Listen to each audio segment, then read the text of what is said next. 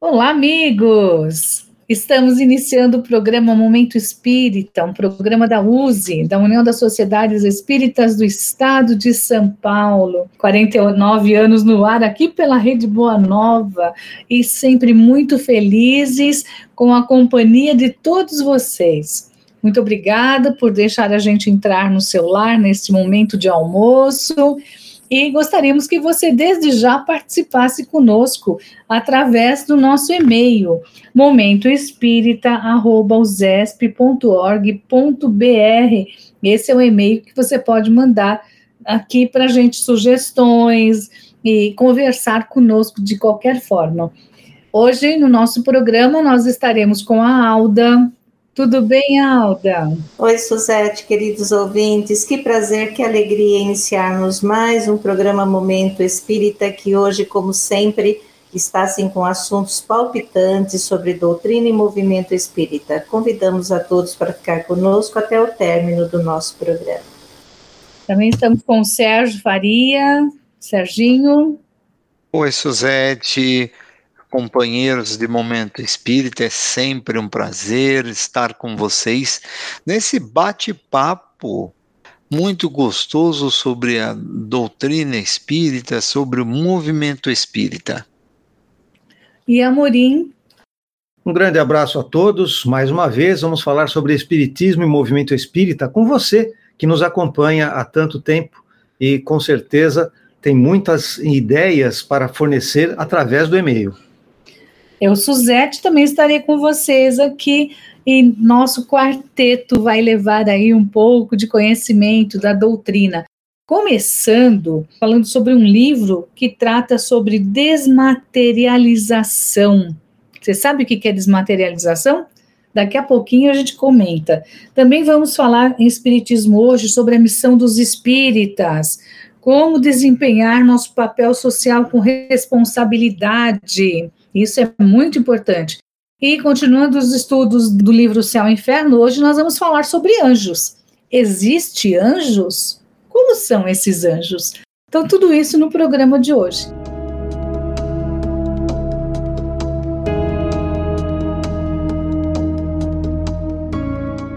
E já iniciando, nós vamos indicar um livro para vocês que fala sobre desmaterialização um caso de desmaterialização do Alexandre Aksakoff. Mas quem foi Alexandre Aksakoff? É considerado um gigante da literatura espírita. Ele nasceu na Rússia no dia 27 de maio de 1832 e desencarnou em 4 de janeiro de 1903. Ele foi um diplomata, conselheiro privado do imperador Alexandre III, que era czar da Rússia. Ele começou a estudar os fenômenos espíritas em 1855, quando se encontrava na Alemanha em missão diplomática.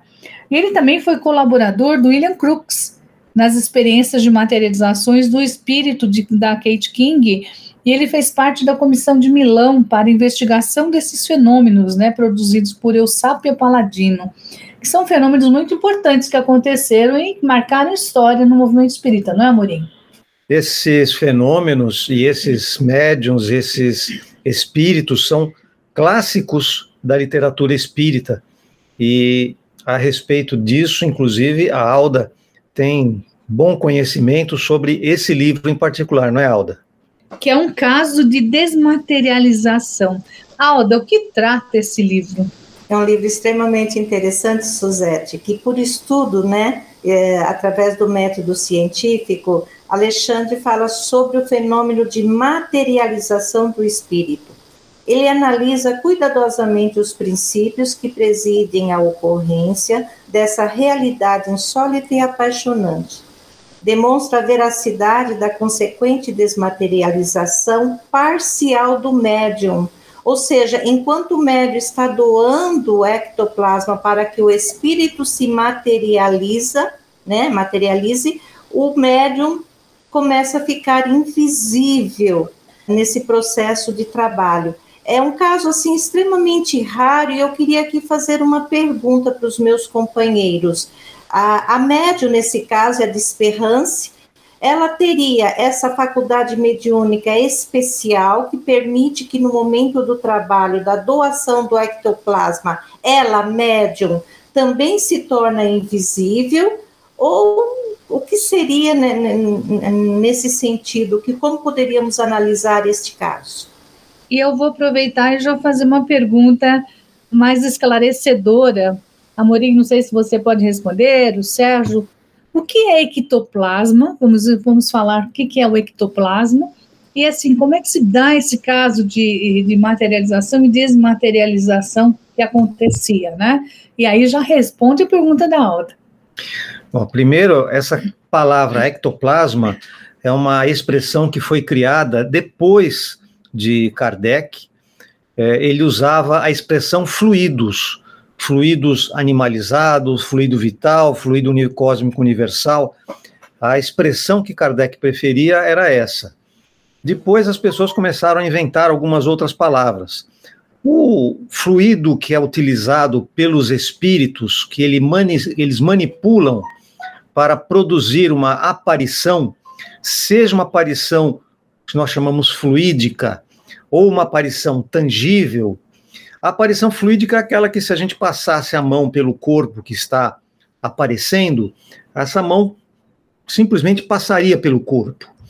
Mas se for uma aparição tangível, nós bateríamos a mão no corpo, nós poderíamos sentir o corpo, poderíamos. Até tocar. o calor do corpo a gente sente, né, Amorim? Até a temperatura. Sim. É interessante que, como a Suzette disse que o Aksakoff trabalhou inclusive com William Crookes, no caso específico da Cat King, em que a médium era Florence Cook, o William Crookes, ele chegou a medir temperatura e batimentos cardíacos daquele espírito em aparição tangível.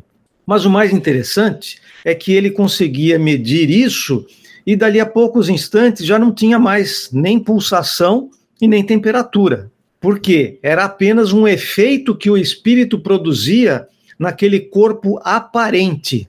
Muito embora um corpo tangível, um corpo que podia ser agarrado, mas era um corpo aparente. Porque se alguém agarrasse, o espírito não quisesse mais ser agarrado, ele simplesmente desaparecia. E o interessante dessa manifestação com a Madame Desperance, que nesse livro é relatado pelo Aksakoff, é que durante o processo de aparição, Normalmente o médium era colocado numa salinha à parte e preso numa cadeira, por exemplo, às vezes até amarrado com cordas pelo corpo, pelas pernas, pelos braços, seja lá o que for.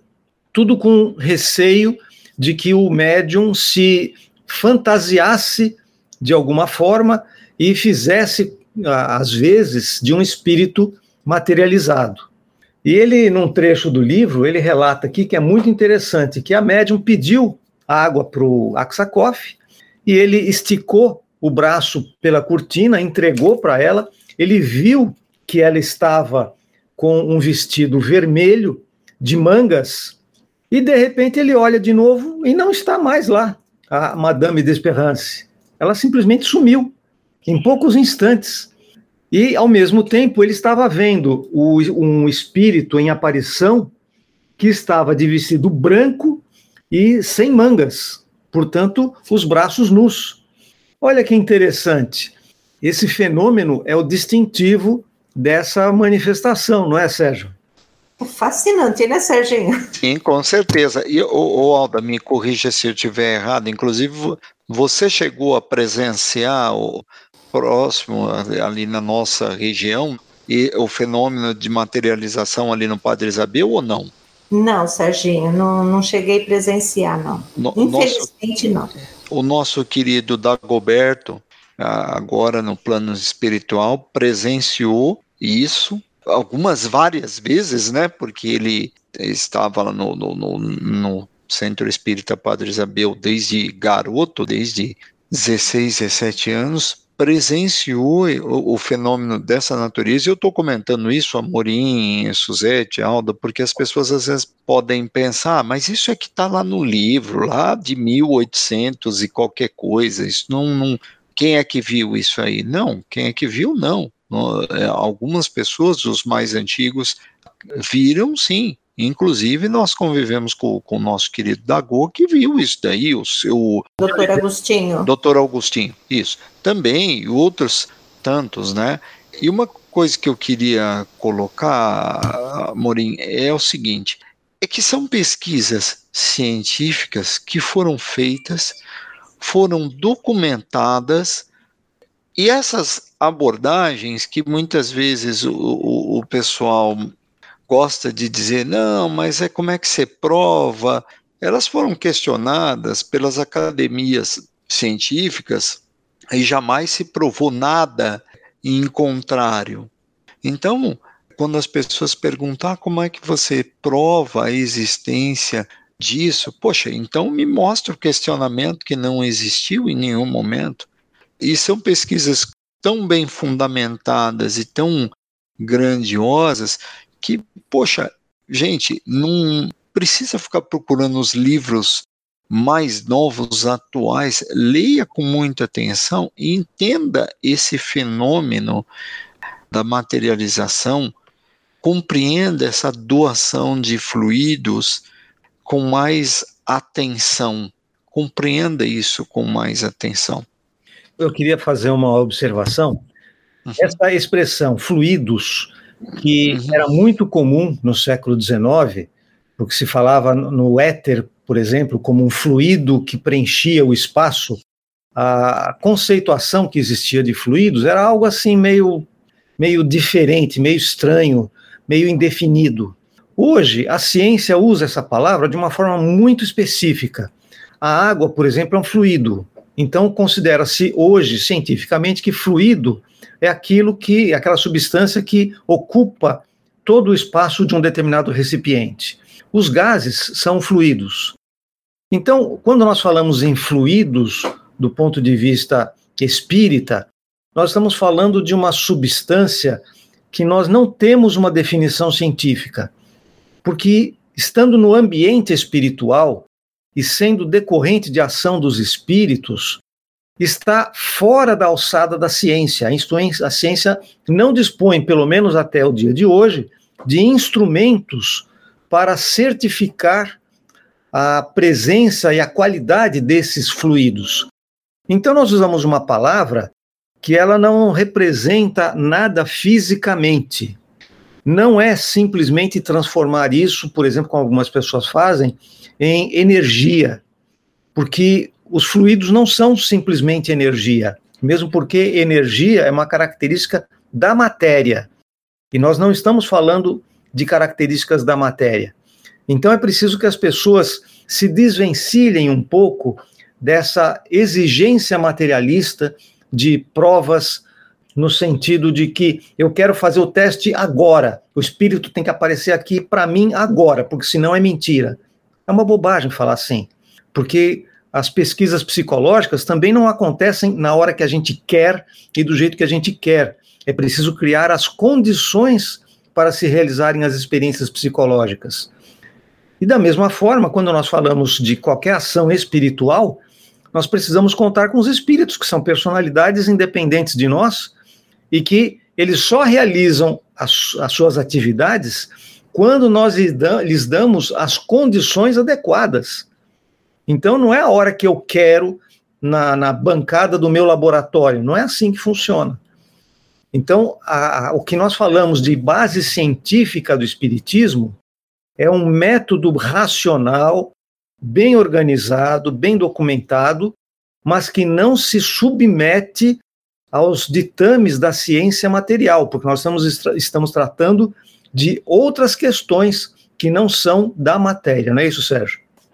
Sim, é, sim, é isso mesmo. Não, não se trata da matéria, não se consegue, é, é, como vamos dizer assim, pôr a nosso serviço essas coisas, como também outras tantas coisas também não se consegue. É, Amorim, mesmo tratando-se da matéria, as pessoas também têm que notar que nem se, você não manda cair o raio a hora que você quer para poder observar. Nosso querido amigo Vladisney, que é geólogo, trabalhou numa mina de extração de é, minério Ou seja, ele não, não fala de, de teoria, ele estudou e praticou. Ele conta um caso e, e, é matéria, você que dirá o, o, o, que diz respeito ao espírito. Mas ele fez o exame de um local e disse, junto com outros, com outros profissionais também, disse, olha, isso aqui não vai ter problema. Não vai ter problema. Essa mina aqui está segura. Isso foi num dia final de tarde. Menos de 12, é mais ou menos 12 horas depois, ele recebe uma ligação dizendo: Olha, a mina está desmoronando. Então você vê, se você não consegue, em relação à matéria, a matéria, comandar determinados fenômenos, que dirá em relação ao espírito? Que dirá você dizer assim: olha, materialize-se aqui que eu quero comprovar? Não tem como. Gente, esse assunto é apaixonante. Falar de materialização, desmaterialização, por isso que nós estamos indicando esse livro, né? Um caso de desmaterialização do Alexandre Aksakoff.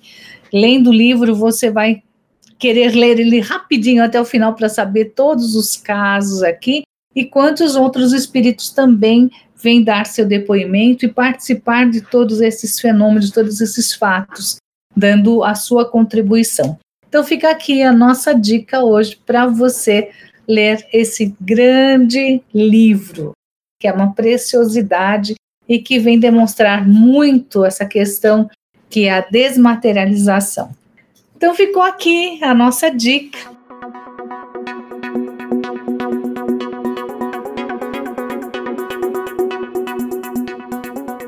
Na sessão Espiritismo hoje, a gente vai tratar de um assunto bastante importante, que é a missão dos espíritas. E a questão que a gente está trazendo, está levantando aqui, é como desempenhar nosso papel social com responsabilidade. Nós espíritas temos responsabilidade perante o que acontece na sociedade? Nós somos duas coisas. Nós somos cidadãos, pelo menos deveríamos nos portar como cidadãos, e somos espíritas. Como espíritas, nós temos uma obrigação, que é o comportamento ético na sociedade. E se nós tivermos um comportamento ético, ou seja, sempre preocupado com as consequências de nossas ações, de nossas atitudes, nós devemos, portanto, ter sempre em vista qual é o resultado daquilo que fazemos, não apenas como uma ação direta, mas como as nossas declarações, as nossas omissões, os nossos ensinamentos para as outras pessoas. Nós sempre devemos pensar nas consequências do que fazemos. Esse é o nosso papel como espíritas na sociedade. Então, a missão do espírita é contribuir com a sociedade, a meu ver, oferecendo sempre o melhor de si, no sentido de proporcionar alguma evolução aos conceitos que a sociedade vive no seu cotidiano. Então, por exemplo, nós podemos estimular as crianças ao estudo. É uma ação que tem boa consequência. Nós não devemos falar para as crianças fugir de contato com crianças de aspecto diferente, porque isso seria estimular o preconceito. Então, nós não devemos fazer isso. E assim por diante. Cada uma de nossas ações deve ser pensada em termos de suas consequências, não é isso, Alda? Perfeito, Amorim. O Espiritismo, muito bem compreendido e no esforço contínuo né, que devemos fazer para vivenciá-lo, consequentemente muda a nossa visão perante a vida, trazendo mais responsabilidade naquilo que vamos fazer e falar. Precisamos pensar cuidadosamente nesse comportamento que vamos ter mediante as situações cotidianas que enfrentamos, que não são poucas, são muitas. Então, nós temos que ter uma postura mais equilibrada, uma postura mais analisada, sem muita paixão naquilo que estamos fazendo, naquilo que vamos falar. Isso faz parte da compreensão que o Espiritismo traz para cada um de nós, quando nos esforçamos. É a nossa mudança interior, né, a nossa mudança íntima, que nos leva a ser um exemplo, não um exemplo de perfeição, mas um exemplo através de um comportamento mais equilibrado. Sem passarmos as coisas pelo crivo da razão, acabamos comprando muitas mentiras por verdades. Isso traz consequências desastrosas, não só para cada um de nós, como para a sociedade de uma maneira geral. Então é preciso ter responsabilidade sobre tudo que você vai dizer, não que saibamos tudo, porque ninguém sabe tudo, mas antes analise, passa pela sua capacidade de entendimento, pergunte para você mesmo, vale a pena entrar nessa discussão? No que, que eu posso colaborar? O que a minha opinião vai trazer de positivo, porque de negativo nós já estamos bastante saturados. Então precisamos ter posturas positivas. E isso não impede que venhamos a, a, a, enxergar o que chamamos de certo ou de errado, a tomarmos posições. Precisamos, somos criaturas do mundo, precisamos tomar posições, mas que as nossas posições sejam pacíficas, sejam de uma maneira coerente, dentro de tudo aquilo que o Espiritismo nos ensina. É assim que eu vejo a nossa posição.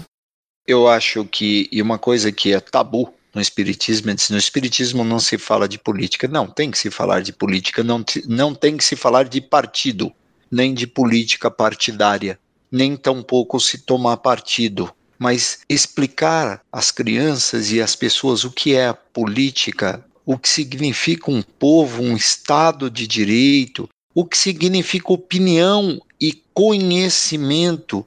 Isso é responsabilidade de todos. Isso é muito importante. Eu posso ter a opinião que eu quiser, a Alda a opinião que ela quiser, a Suzete a opinião que ela quiser, o Amorim a opinião que ele quiser, mas nós não podemos tomar a nossa opinião como verdade absoluta.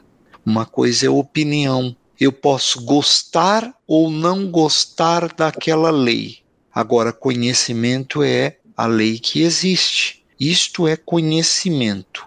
Isto é comprovação. Quando nós, por exemplo, falamos de dado tratamento médico, ele tem que ter comprovação científica, tem que ter base comprovada. Não pode ser eu ouvi dizer que, recebi um vídeo que. Não pode ser assim.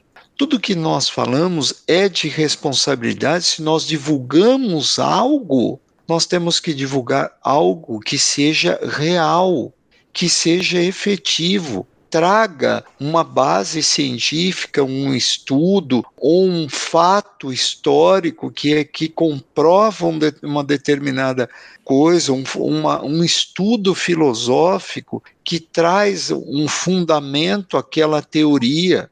Ah, mas a filosofia tem teorias divergentes, claro, sem dúvida, e todas elas têm que ser colocadas uma vez que venhamos a ser questionados sobre aquilo, mas não sobre coisas que ouvimos dizer ou que alguém nos contou. É muito importante que nós tenhamos noção disso. E na atualidade, com as redes sociais, mais ainda, porque as pessoas contam inverdades, postam notícias falsas e se escondem atrás de computadores, porque não tem que ver a cara das pessoas, não tem que mostrar a cara. A maioria das pessoas, não só no Brasil, as, aquelas pessoas que tem, não têm uma noção do que é a área de, da ciência da computação, não sabem o que é um robô. O robô são softwares, programas que criam notícias, que postam notícias, que criam volume. Então, quando vocês veem lá, olha, tal notícia foi postada e teve 5 milhões de curtidas, podem verificar com pessoas que são técnicas, que entendem o assunto, e elas vão mostrar para você que a maioria foi de robôs.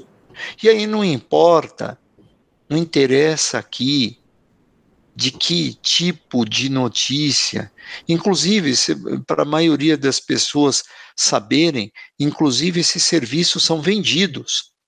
Vendidos. Existem serviços que, é, que você compra quantos likes você quer que deem no seu vídeo. Porque isso significa, muitas vezes, até remuneração.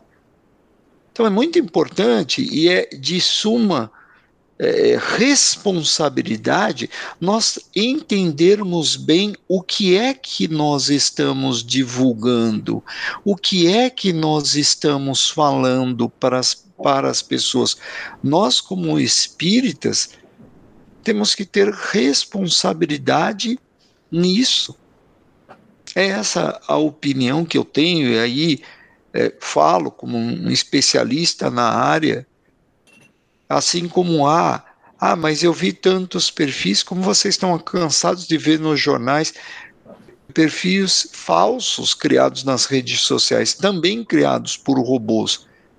E eu posso dizer que conheço dessa área por ter inclusive mexido, criado códigos que atuam nesse sentido. Minha área é uma área de testes, de inovação. Eu conheço esse tipo de coisa, e é importante que as pessoas não precisam ser especialistas, mas pelo menos perguntem, se certifiquem, da onde vem aquela notícia, qual é a origem, por quê, quem que atesta aquilo, pense na sua responsabilidade, não venha incitar violência, como lembrou a Alda, não venha incitar, é, incitar manifestações que venham a, a, a prejudicar pessoas, a ferir pessoas, a, a, levar prejuízos. As pessoas podem e devem se manifestar quanto queiram, desde que mantenham a ordem. Nós vimos na época das, das grandes manifestações por, por impeachment, isso, aquilo que tivemos há, alguns anos atrás, e que, ok, poderiam ser feitas, mas o que não precisava é quebrarem bancas de jornais, vitrines de loja, agredirem pessoas, isso não tinha qualquer necessidade e continua não tendo. Não sei o que vocês é, é acham, gostariam de complementar, Morim, Suzete. Eu só queria fazer uma observação que quando, quando se refere à internet, algumas pessoas esquecem que ao repassar informações, sejam verdadeiras ou não, elas são também responsáveis. São corresponsáveis, né, Amorim? É, nós podemos até lembrar um caso que aconteceu no Guarujá, de uma, uma postagem que alguém fez dizendo que tinha uma, uma mulher que estava pegando crianças e matando crianças, não sei o quê. Alguém disse que era determinada pessoa, começaram a ir em cima dessa pessoa, mataram essa mulher que não tinha absolutamente nada a ver com história, e aquela primeira postagem era falsa. Então as pessoas tornaram-se homicidas por causa de uma notícia falsa. E as Exato. pessoas são responsáveis. Quando você responde, quando você é, agride uma pessoa pela internet, não pense que porque a internet você não tem responsabilidade. O seu endereço eletrônico pode ser localizado e você vai ser responsabilizado. Então, seja responsável, seja educado, seja um espírita consciente, íntegro, ético, íntegro. É isso o que nós podíamos falar a respeito da missão dos espíritas, Suzete. E recentemente nós também tivemos alguns casos na mídia de adolescentes que se suicidaram por receberem recados abusivos. mentirosos, abusivos pela internet. Lembra no caso do Baleia Azul? Sim, aquilo lá também, ainda bem que já passou. Quanta, quanto influenciou. Então, que nós estejamos sempre muito atentos, né? E não vamos aceitar quantas pessoas deixaram de tomar a vacina por, uh, por tantos, tantos fakes, tantas mentiras, e as pessoas não vão investigar e acabam acreditando. E nós soubemos de pessoas que não tomaram a vacina e que acabaram desencarnando porque pegou o Covid. Se tivesse tomado a vacina, não teria acontecido isso. Então, é uma responsabilidade muito grande. Nós estamos lidando com vidas. Né, nós estamos lidando com pessoas e tudo que a gente fala e o que a gente faz impacta outras pessoas. Então, é uma responsabilidade muito, muito grande. Então vamos ficar atentos a isso e vamos agir corretamente. Esse assunto dá para a gente polemizar bastante, mas temos outros assuntos aqui no programa. A gente depois pode até voltar e gostaríamos da sua participação. Você pode nos mandar um e-mail também dando sua sugestão, dando a sua opinião sobre isso. momentoespírita.usesp.org.br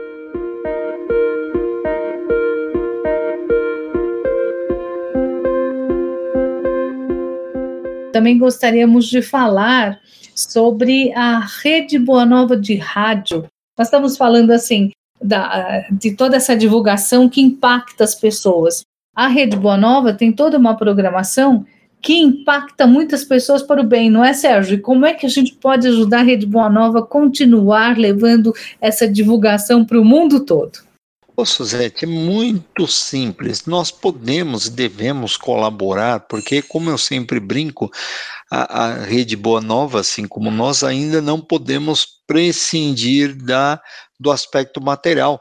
Né? Então, precisamos do, do, do dinheiro para comprar a nossa comida, a nossa roupa, pagar nossas contas, e a Rede Boa Nova também precisa manter o seu parque tecnológico, atualizar, manter os seus funcionários, né? e para isso é importante a nossa contribuição. E como é que a gente pode levar a nossa contribuição? É muito fácil. É só você ligar no 0800 12 018 38 o pessoal te explica com todo carinho, com toda boa vontade, todos os meios, mas também tem o WhatsApp e o site, né, Suzete? Você tem fácil aí? Nós também temos o WhatsApp, é, DDD 11 97261 0272. Repetindo, 97261 0272, ou ainda você pode entrar na peal.colabore.org Repetindo, peal.colabore.org e você vai saber de todas as formas que você pode colaborar aí com a rádio. Muito importante isso. Mas, Amorim, nós também temos o site da USE, que está sempre divulgando tudo o que acontece no movimento espírita aqui do estado de São Paulo e do mundo. Como é que a gente faz para entrar nesse site? O portal da USE fica em usesp.org.br usesp.org.br. É muito fácil, é um endereço bem curtinho, e através desse endereço do portal, a gente pode ter acesso a informações sobre o movimento espírita no estado de São Paulo e no Brasil e no mundo. E é muito interessante porque, além de todas as outras informações sobre o que acontece no cotidiano da USE, as notícias sobre os departamentos, as informações sobre os eventos. Nós temos também acesso à revista digital Dirigente Espírita, que é uma revista que está nesta edição com 70 páginas e que tem temas muito interessantes, diversos artigos e inclusive na seção perfil tem nada mais nada menos que a entrevista com Norberto Tomazini Júnior, Norberto Tomazini Júnior nada mais é do que o nosso Norberto que tem participado conosco aqui em Momento Espírita. Então, você pode conhecer um pouco mais sobre o Norberto lendo a revista digital Dirigente Espírita número 185, que acabou de ser divulgada. Além de todos os outros artigos doutrinários muito interessantes, como por exemplo, o artigo de Marco Milani sobre as palestras espíritas online. E temos também acesso às gravações do programa Momento Espírita. Se você quer ouvir de novo, ficou com dúvida em relação a alguma coisa, é só você entrar no portal da USE, que os programas das semanas anteriores, depois de gravados, são encaminhados para o portal da USE. Então, vou repetir: usesp.org.br, Suzete.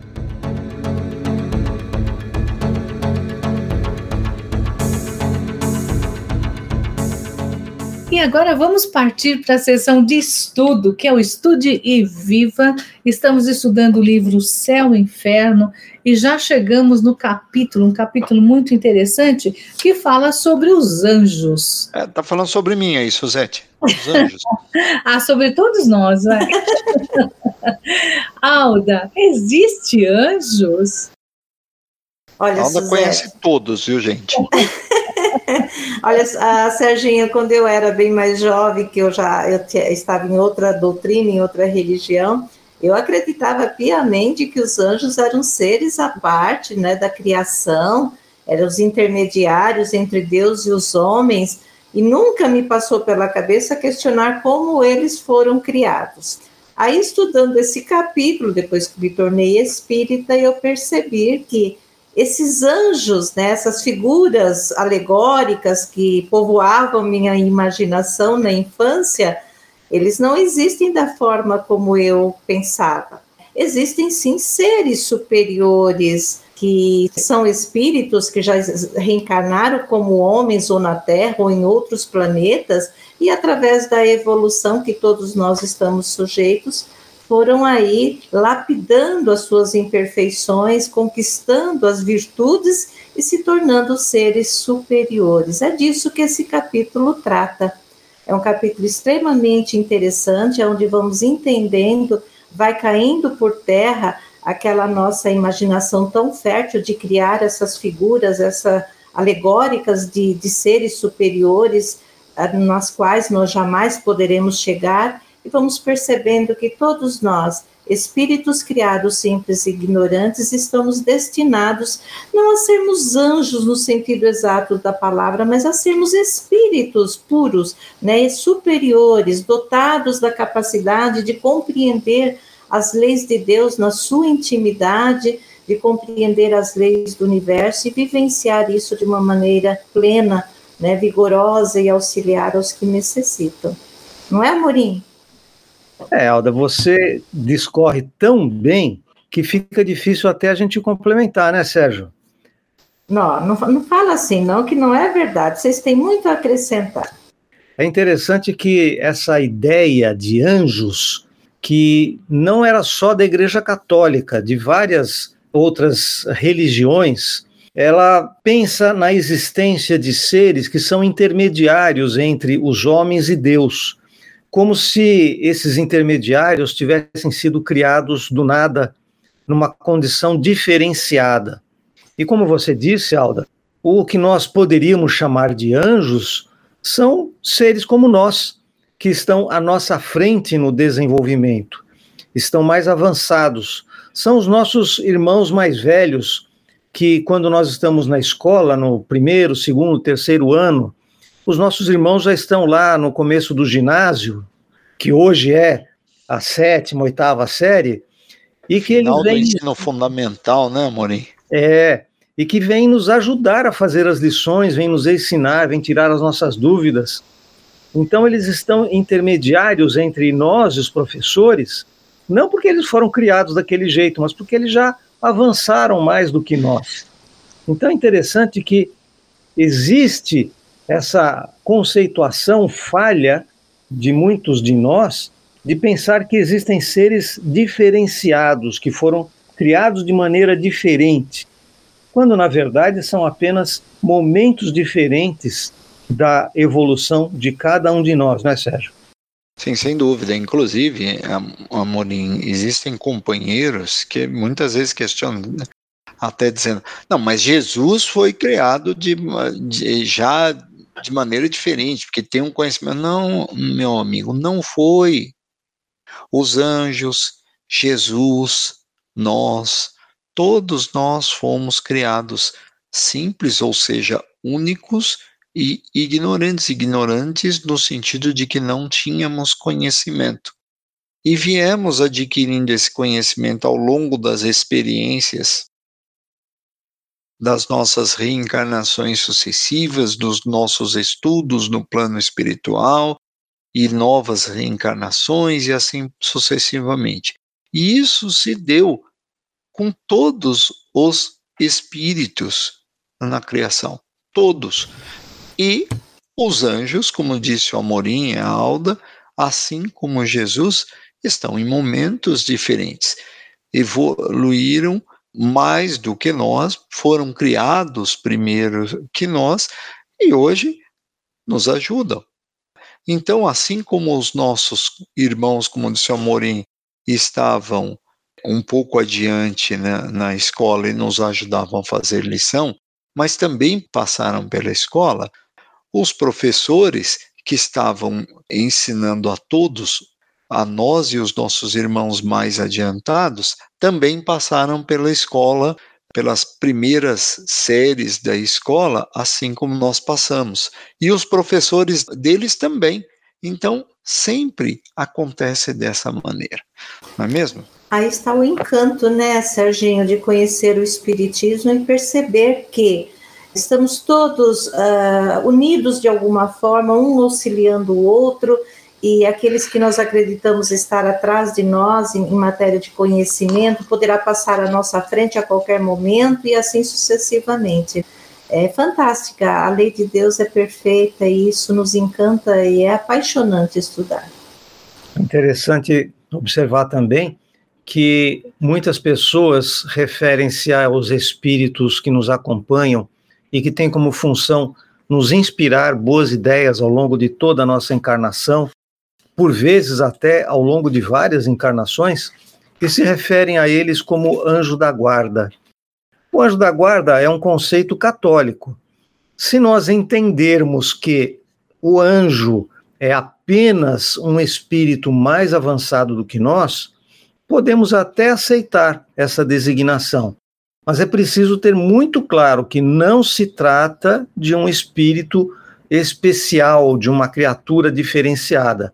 É apenas e tão somente um espírito que naquele momento está à nossa frente e que tem como incumbência nos acompanhar e nos amparar através da inspiração de boas ideias. E também lembrar que não adianta nada ele nos inspirar boas ideias se nós não seguirmos as boas ideias. Porque, afinal de contas, nós somos responsáveis por nossa ação, por nossas atitudes, por nossos pensamentos também.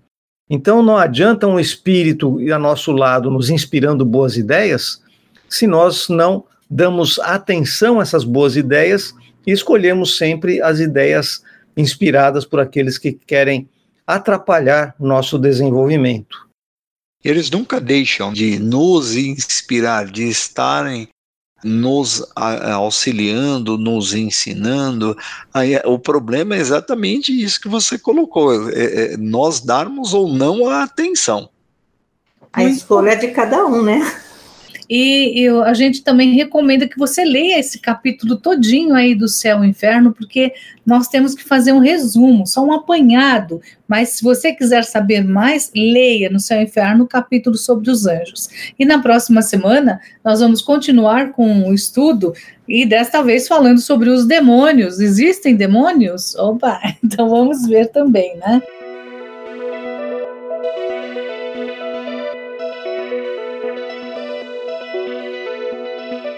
Então, chegamos ao final do nosso programa e sempre uma felicidade nós estarmos aqui podendo falar sobre a doutrina espírita, levando um pouquinho dessa mensagem positiva.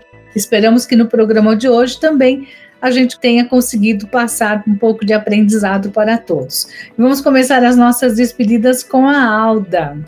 Ô, Suzete, Serginho Amorim, foi uma alegria dividir esse programa com vocês, queridos ouvintes. Fica aqui o nosso convite: estudem. Estudem o livro Céu e Inferno, estudem a doutrina espírita, que é fantástica e isso só vai trazer coisas boas para nossas vidas. Muita paz a todos, um grande abraço. Sérgio. É muito bom estar com vocês, é muito bom falar sobre espiritismo e sobre o movimento espírita. E mais uma vez, obrigado por nos permitir entrar nas suas casas através do rádio. Um forte abraço a todos, uma ótima semana. Amorim.